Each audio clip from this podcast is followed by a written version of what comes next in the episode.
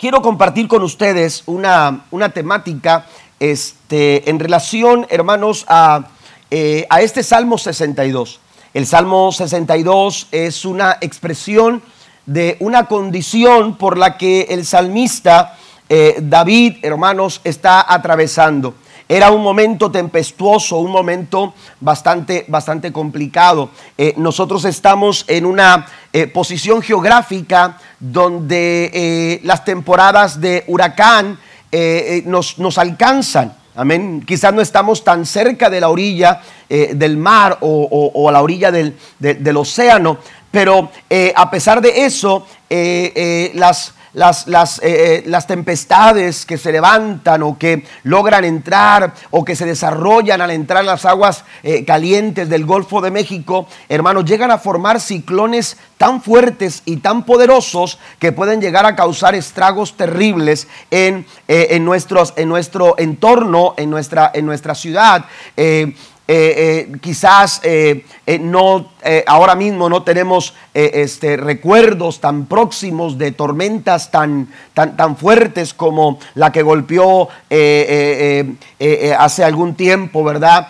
allá cerca de Luisiana o en Luisiana, este, otras en el estado de Florida. Eh, o en estados de México donde han hecho estragos terribles. Sí hemos recibido, quizás no de forma directa, pero hemos recibido algunos, algunos estragos, pero no en condiciones tan, tan tremendas. Eh, sobre todo en estas últimas décadas no hemos tenido nada de eso. Pero una tempestad como, como esa, donde los vientos eh, de ciclón o los vientos de huracán, hermanos, empiezan a golpear las costas, pueden devastar en un momento en un momento pueden llegar a destruir eh, eh, eh, las cosas, pueden arrancar techos, pueden arrancar árboles, amén. Pueden arrancar este, casas completas y abrir ríos, ¿verdad? llenos de, de, tantas cosas que van siendo acarreadas por las aguas. Y, tempestades como estas, hermanos, de alguna manera atemorizan a las personas. la gente se prepara de pronto empezamos a escuchar que ya se formó un huracán en tal parte y estamos con la zozobra porque no sabemos exactamente la dirección, en cualquier momento cambia, pero de alguna manera eh, los medios de comunicación, los noticieros, los periódicos, la radio nos mantienen al tanto a través de los pronósticos de, las personas que, trabajan en el clima, ellos están informando y, no solamente nos dicen qué es lo que, lo que está pasando con la dirección la capacidad o, la fuerza del huracán, sino que también nos empiezan a, señalar, empiecen a prepararse, eh, tienen que buscar eh, este, una linterna con suficientes pilas, agua eh, para tomar, em, y nos empiezan a dar ciertas recomendaciones, hermanos, ¿por qué? Porque las tempestades pueden llegar a, causar terribles terribles estragos. La vida también a veces se ve sorprendida por momentos como esos.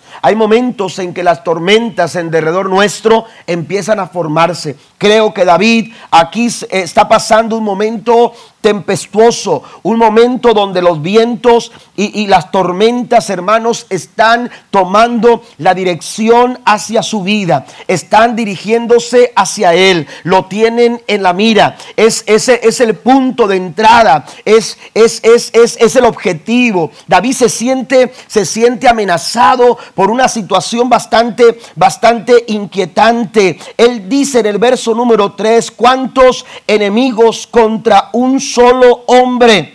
Todos tratan de matarme. Estoy leyendo la nueva traducción viviente, quizás en su, en su, en su Biblia, quizás traiga usted la Reina Valera del 60 y de pronto la descripción cambia un poco las palabras, pero en sí es, es, es lo mismo. Amén. Eh, aquí dice que todos tratan de matarme, dice, para ellos no soy más que una pared derribada o una valla inestable piensan en derrocarme de mi alta posición, se deleitan en decir mentiras sobre mí, cuando están frente a mí me elogian, pero en su corazón me maldicen. David se sabe amenazado. David se sabe, aleluya, eh, en la dirección eh, y, se sabe objetivo, aleluya, de las, de las, de las, ah, de, los, de los golpes, de las circunstancias, de las personas que quieren, que quieren su mal. Pero yo quiero decirte en esta, en esta eh, tarde que David nos habla de tres, nos da tres lecciones para que nosotros podamos mantenernos en pie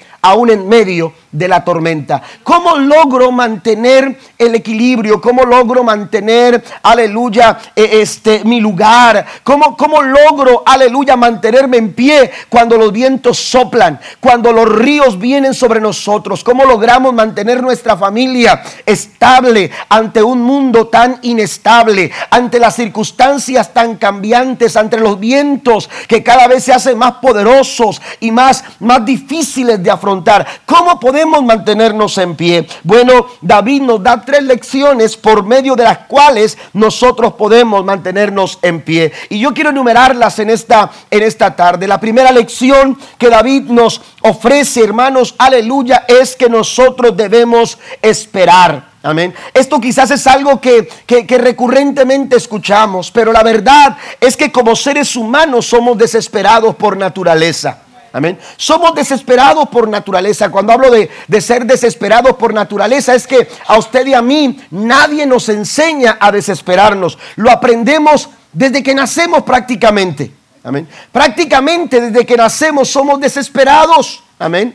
¿Me entiende? Por más que usted le diga a un bebé que quiere su mamila, que quiere, que quiere su comida, eh, por más que usted le diga, espérame hijo, estoy lavando, créamelo, no le va a hacer caso. Amén. Él no sabe esperar. Un niño recién nacido no sabe esperar. Un niño recién nacido tiene hambre y necesita que esa hambre se les satisfaga su hambre. Él necesita eh, eh, calmar su hambre y él va a buscar su comida. Él va a pedir su comida y no le importa lo que usted está haciendo. Él no sabe esperar. Los seres humanos por naturaleza no sabemos esperar. Pero la primera lección que encontramos o, que encontramos a lo largo, a lo largo del Salmo 62, hermanos, porque este Salmo 62 es un salmo que repetidas veces se refiere a la espera, pero se refiere a la espera, aleluya, no una espera pasiva. Eh, cuando Dios dice espera, no dice siéntate y no te muevas. No es una espera pasiva, no es una espera, aleluya, eh, eh, de estarse tronando las manos, los dedos de las manos, de estarse comiendo las uñas, de estarse jalando los pelos. No, esta espera, amados hermanos, aleluya, es una espera, aleluya, que, que, sabe que, que esperar es una herramienta de seguridad en medio de la adversidad. ¿Cuántos lo creen?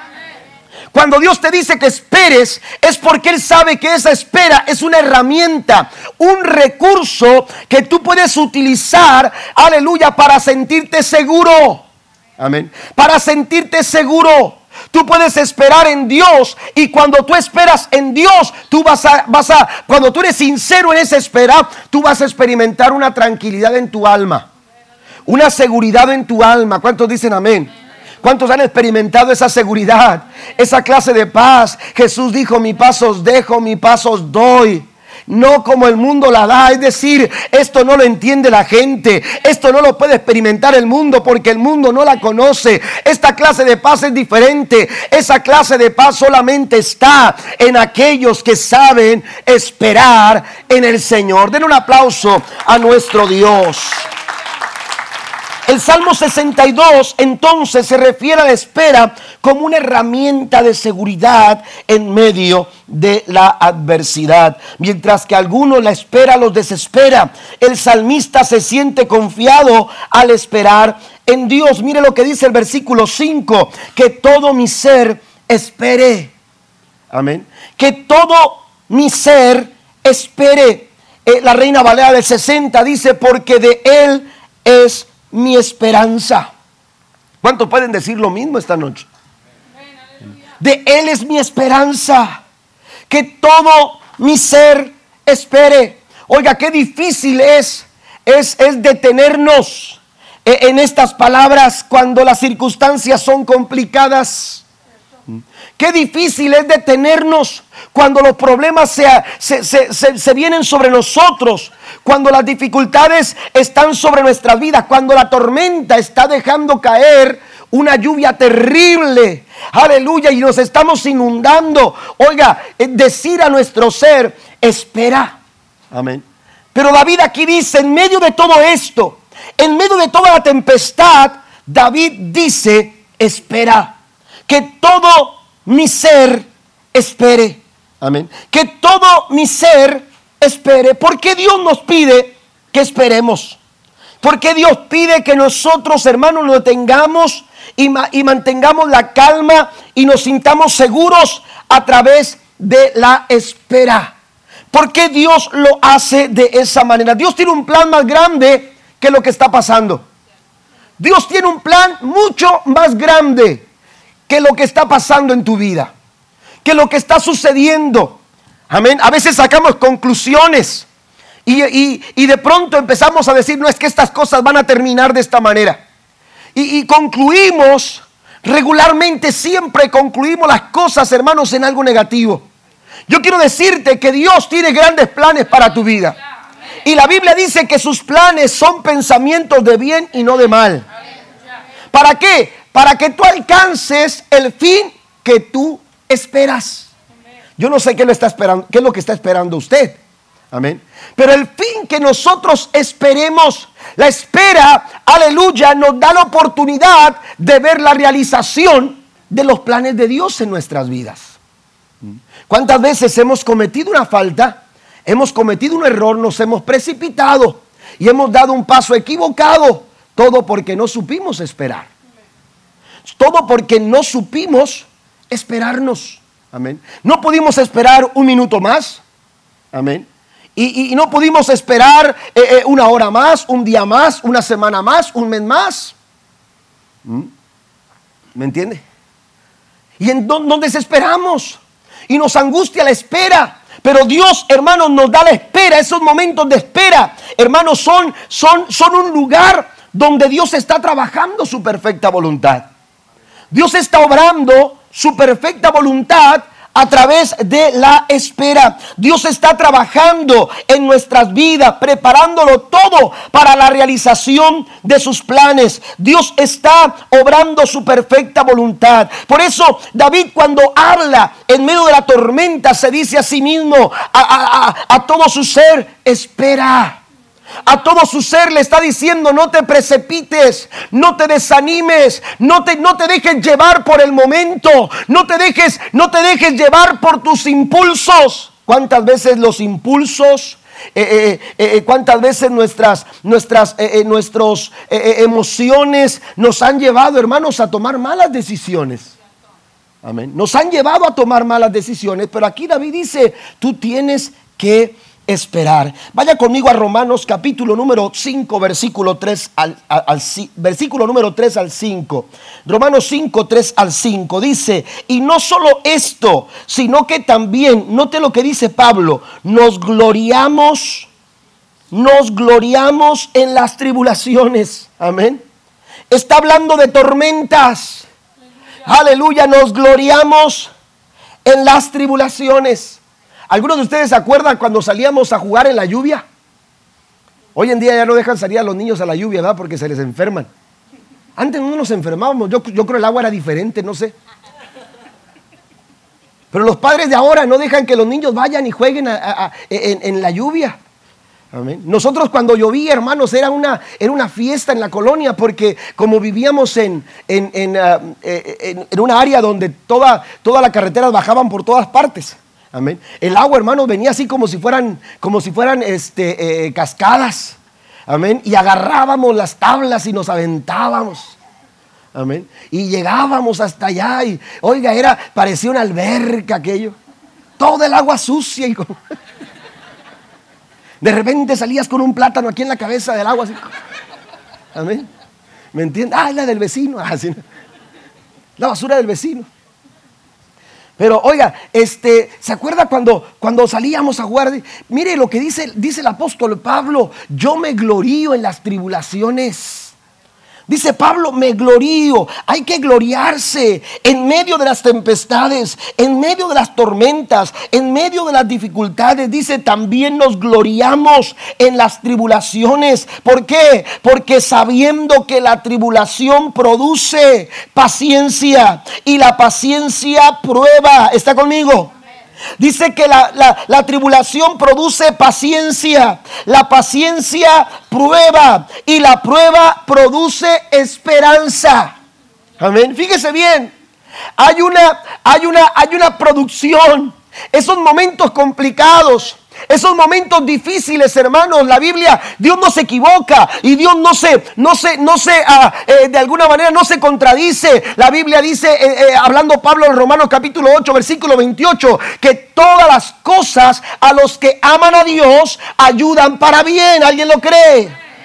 Todas las cosas, las tribulaciones, Dios también se vale de las tribulaciones para producir cosas buenas en nuestras vidas. Pablo, eh, David sabe esto y David se dice espera, porque cuando tú sabes esperar, Dios está trabajando algo y algo bueno se va a producir de esos momentos, porque Dios está obrando su perfecta voluntad.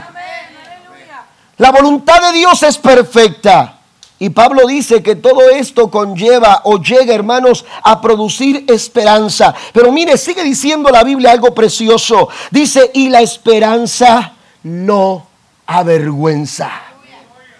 La esperanza cuando tú estás esperando en Dios, cuando tú tienes, aleluya, esa, esa, esa, eh, te das esa oportunidad de esperar en el Señor, así como lo hace David, en medio de tantas tempestades, en medio de tantos problemas, en medio de tantas amenazas y dificultades. David dice, yo voy a esperar, aleluya, si tú haces lo mismo, si tú, eh, aleluya, en tu corazón esperas en el Señor, la Biblia dice que la esperanza en el Señor no avergüenza. Usted no va a ser avergonzado. Usted no va a ser avergonzado. Aleluya, Dios no lo va a permitir. Dios no va a permitir que esa prueba, que esa lucha, que esa dificultad que ha venido sobre tu vida traiga vergüenza a tu corazón.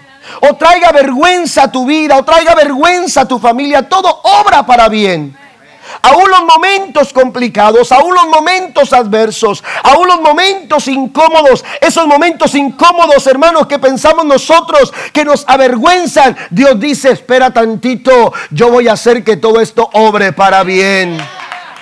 Satanás quisiera traer vergüenza a tu vida. Satanás quisiera traer vergüenza a tu familia. Satanás quisiera traer vergüenza a tu matrimonio. Pero cuando tú esperas en el Señor, Dios está gestando algo maravilloso. Aleluya. Mire, piensa en José. Cuando, aleluya, fue extraído de su casa y fue robado, llevado, aleluya, hasta una ciudad completamente distinta. Una cultura distinta. Un idioma distinto un estilo de vida distinto. Era un muchacho tan joven, aleluya, con sueños, con ilusiones. Él, él soñaba grandes cosas, pero ahora, ahora estaba eh, siendo tratado como un esclavo. Aleluya, fue llevado a la cárcel. Aleluya, porque habían levantado una mentira en contra de él. Oiga, tantas cosas que pasó José en aquel tiempo. Sin embargo, siempre se mantuvo esperando, aleluya, en aquel que nunca te deja avergonzado.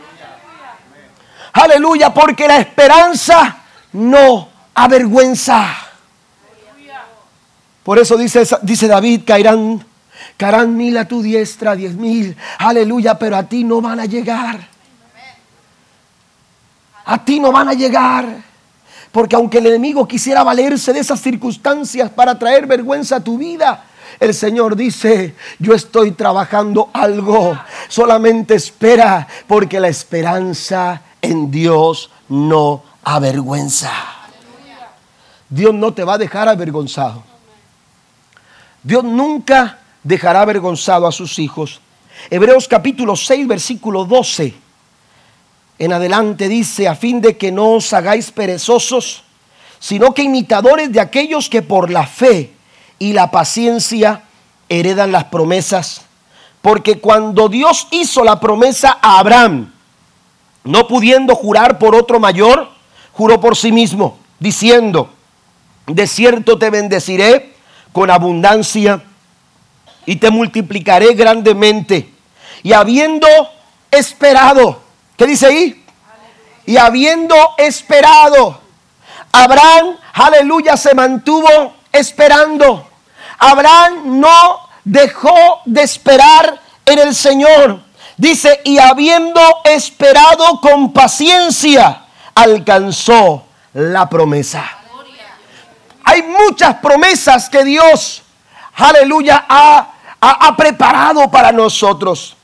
Dios va a cumplir cada una de esas promesas en nuestras vidas. Todo lo que necesitamos hacer para que esas promesas se realicen en nosotros es esperar. Porque así como Abraham, amén, así como Abraham supo esperar con paciencia, así también a ti y a mí nos toca esperar con paciencia para alcanzar nuestra promesa. ¿Alguien lo cree en el nombre del Señor? Número dos, la segunda lección que encuentro yo en este Salmo 62 es que no solamente eh, eh, David supo, eh, no, solamente David esperó, sino que también David esperó en silencio. Amén. aquí se refiere a la esperanza, sí, pero note que en varias ocasiones David menciona esperar en silencio. Amén. Espera en silencio. Una y otra vez encontramos en el verso 1, dice el versículo 1, espero en silencio delante de Dios, porque de Él proviene mi victoria. Y en el verso 5 vuelve a mencionar esa misma frase y dice que todo mi ser espere en silencio. Dígale que está al lado, espera en silencio. Oiga, mire, pastor, me está diciendo que espere, ya es complicado. Pero ahora me dice que espere en silencio. Oiga, ¿vos dónde quiere que esté? Amén. Eh, ¿De qué se trata? ¿No hay algo más fácil? Amén. Esperar en silencio. Esta expresión, hermanos, tiene, tiene algo muy interesante. Eh, eh, esta expresión es una actitud de mantenernos en silencio. Amén. Estamos siendo confrontados por las situaciones, por los retos de la vida, que, que, de pronto, aleluya, nos están llevando a la preocupación, a la angustia, a la desesperación. Pero David aquí, aleluya, encuentra la, la, eh, eh, eh, la actitud correcta, aleluya, para poder esperar. Y él dice, voy a guardar silencio. Él dice, voy a guardar silencio. Porque es importante atender o poner atención a, esta expresión. Amén. Porque tenemos que tener cuidado. Hay dos cosas interesantes aquí que quiero mencionar. Primero, tenemos que tener cuidado con lo que decimos. A veces, hermanos, es mejor callarnos. Porque a veces hablamos y complicamos las cosas. Complicamos las cosas. La Biblia nos enseña, amados hermanos, que nosotros nos podemos enlazar con las palabras. La Biblia dice que en nuestra boca está la vida y la muerte. Y a veces nosotros cuando hablamos en una tempestad, en una dificultad, en una adversidad, a veces nosotros, hermanos, no sabemos controlar lo que decimos y hablamos cosas que no debemos de hablar. Amén. Cosas que no debemos de hablar que ya el enemigo te las está diciendo, que ya el enemigo está ahí, aleluya, inquietándote, que ya el enemigo está ahí, aleluya, tratando de sacarte de la órbita, del mover de Dios, eh, eh, distrayéndote, llevándote por un camino equivocado. Oiga, eso es lo que trataba de hacer trataban de hacer con David cuando, cuando David resolvió enfrentar a Goliat. Alguien esperaba que David dijera, oiga, tienen razón. Tienen razón. Eso es lo que quería hacer el enemigo. El enemigo quería, eh, aleluya, hacer que David declarara su propia derrota, declarara su propia ruina, declarara su temor, declarara su angustia, declarara su, su desesperación. Por eso David, amado hermano, en este momento resuelve quedar callado. Porque a veces cuando hablamos estamos eh, siendo motivados en nuestras palabras por pensamientos equivocados o por emociones, aleluya, descontroladas. Mire, esto no es una, no es, no es una actitud eh, eh, aislada de David. Eh, mire, es algo que se repite. En el Salmo 37, vaya por favor a su Biblia. En el Salmo 37, versículo 7, David dice, guarda silencio ante Jehová y espera en él. Amén. Si usted ha leído el Salmo 37, aleluya, David habla de aquellos impíos que prosperan. Aquellos impíos que parecen prosperar. Aquellos impíos que parece que les va mejor. Oiga, y David dice, hey, tengan cuidado, no se impacienten a causa de los impíos. Aleluya, no se dejen llevar por lo que ven sus ojos, tengan cuidado. Y en el verso 7 recomienda, mejor guarden silencio ante Jehová. Amén. No te dejes llevar, aleluya, por, por una expresión que, que no te conviene hablar, que no te conviene decir. ¿Por qué? Porque no edifica. Porque, porque a veces hablamos palabras, hermanos, que no traen edificación, que no van a bendecir nuestras vidas, que no van a declarar, aleluya, eh, una respuesta correcta, aleluya, de acuerdo o alineada al pensamiento, al pensamiento de Dios. Por eso necesitamos aprender a esperar en silencio, aleluya, ¿para qué? Para resguardar lo que nosotros decimos. Ahora, esto no quiere decir que quede callado completamente, porque recuerde que es una actitud. Y la actitud, hermanos, también sabe hablar. Amén. La actitud también se escucha. La actitud también se oye. Pero tienes que tener cuidado con lo que tú hablas. Cuando, cuando Pablo dice, aleluya, que él declaró una palabra, él dice, dice, yo la hablé porque creí. Amén. Eso es distinto. Eso es diferente. Cuando tú crees, tú puedes ir al Padre clamándole al Señor y Él te va a responder porque así dice la Biblia. Porque cuando tú clamas con fe, dice el Señor, pídeme creyendo, tú lo vas a recibir. Amén. Pero a veces hablamos no de nuestra fe, hablamos de nuestras emociones, hablamos, aleluya, de, de, de, situaciones, hermanos, que están llevándonos por un pensamiento equivocado. No sé si me explico. Por eso dice David, yo guardo silencio. ¿Por qué? Porque no quiero decir algo. Porque no quiero hablar algo que no esté alineado a lo que Dios, a lo que Dios ya ha dicho. Porque una palabra del cielo ha salido para tu vida. Una palabra del cielo. Yo no sé si usted, aleluya, eh, eh, entendió las palabras de David cuando dice guardo silencio. ¿Por qué? Porque de él proviene mi victoria. ¿Cuántos alaban a Dios? De Dios viene tu victoria. De Dios viene la victoria. Y cuando Dios habla, hermanos, todo lo que tenemos que hacer para que lo que Dios hable se cumpla en nuestra vida es creerlo. Si Dios ya lo ha dicho, tú tienes que creerlo. Y cuando tú lo crees, sucede, bendito el nombre del Señor. Pero tenemos nosotros que aprender a guardar silencio ante Jehová. La segunda cosa del por qué es importante que nosotros mantengamos silencio ante el Señor, hermanos, aleluya, es para traer sosiego a nuestros pensamientos. Sosiego y calma a nuestros pensamientos. Porque nuestros pensamientos, mire, usted puede estar aquí, pero con el pensamiento puede volar muy lejos. Amén. Nuestra imaginación tiene una capacidad, hermanos, de volar tan lejos Amén. Y a veces nos imaginamos cosas y estamos pensando cosas que todavía no pasan y ya nos están preocupando esas cosas. Por algo el apóstol Pablo dice que, que, la paz de Dios gobierne vuestros corazones y vuestros qué? Y vuestros pensamientos.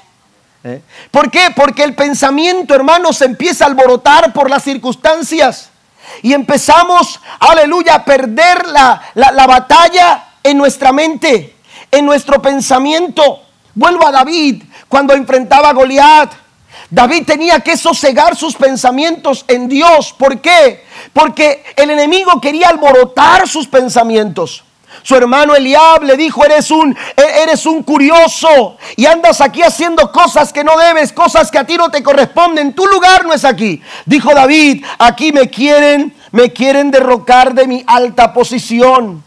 Me quieren mover del lugar donde Dios quiere que yo esté. el lugar donde Dios quiere que yo me encuentre. Porque cuando tú estás en el lugar indicado, en donde Dios quiere que tú estés, ahí Dios va a dar bendición a tu vida. Ahí Dios va a derramar bendición a tu vida. Dios le dijo a Abraham, sal de tu tierra y de tu parentela a la tierra que yo te voy a mostrar. Porque la bendición que Dios tenía para Abraham no era en tierra de sus padres. La bendición que Dios tenía para Abraham no era en la tierra de sus parientes. Él tenía que salir, aleluya, y llegar al lugar donde Dios lo habría de bendecir. Y a veces el temor, a veces el pensamiento de temor, el pensamiento de angustia no nos permite avanzar a donde Dios quiere que vayamos. Dios, Dios quería que, que, Abraham, que, que, David avanzara. Su lugar no era en aquel lugar donde se encontró Eliab. Su lugar no era, aleluya, donde se entrevistó con Saúl, donde Saúl lo vistió con su armadura. Aleluya, el lugar de David, donde estaba su victoria, donde estaba su triunfo, donde estaba la gloria de Dios. Aleluya, para mostrarle la victoria. El lugar donde, donde Dios lo quería, no era donde había dejado, aleluya, aquellas, aquellas, aquella armadura de Saúl. Eh, aleluya, el lugar era aquel lugar donde había enfrentar a Goliat. Por eso cuando David llega a aquel lugar, tiene la seguridad de que Dios ya le dio la victoria. ¿Por qué? Porque mientras guardo silencio, yo sé que la victoria proviene de Dios. La victoria proviene de Dios. Por eso hay que guardar silencio. Por eso hay que esperar en silencio. Y cuando yo espero en silencio, aleluya, lo que yo hablo eh, eh, se alinea a, los propósitos de Dios, a los planes de Dios. Pero cuando yo, yo espero en silencio, hermanos, aleluya, mi mente, mi pensamiento encuentra sosiego para poder, hermanos, ver manifestada la gloria de Dios en mi vida. Hay que saber esperar. Hay que esperar en silencio, dice David. La Biblia nos enseña en Éxodo 14, 14, cuando el pueblo eh, de Israel iba hacia la tierra prometida, apenas iban saliendo de Egipto y de pronto alguien se dio cuenta que, que no se podía, aleluya, seguir avanzando porque, los que, porque el mar estaba, estaba delante de ellos, porque, porque había, había eh, eh, unas, unas columnas naturales alrededor de ellos que no permitían ni ir a la derecha ni a la izquierda. Y cuando alguien se da cuenta que el faraón viene con todo ese ejército sobre ellos, dijo, aquí nos quedamos, aquí vamos a morir, aquí no la vamos a hacer. En esos momentos, hermanos, el pueblo empezó a decir cosas que no estaban alineadas con el plan de Dios y Dios tuvo que interrumpir. Aleluya, un momento en la vida de Moisés, que, Moisés estaba en oración y Moisés le decía, Señor, aleluya, dijo Moisés, ¿qué estás haciendo aquí? No es tiempo para esto. Tienes que salir, ir con el pueblo, tienes que actuar. ¿Por qué? Porque Jehová peleará por vosotros y vosotros van a estar tranquilos.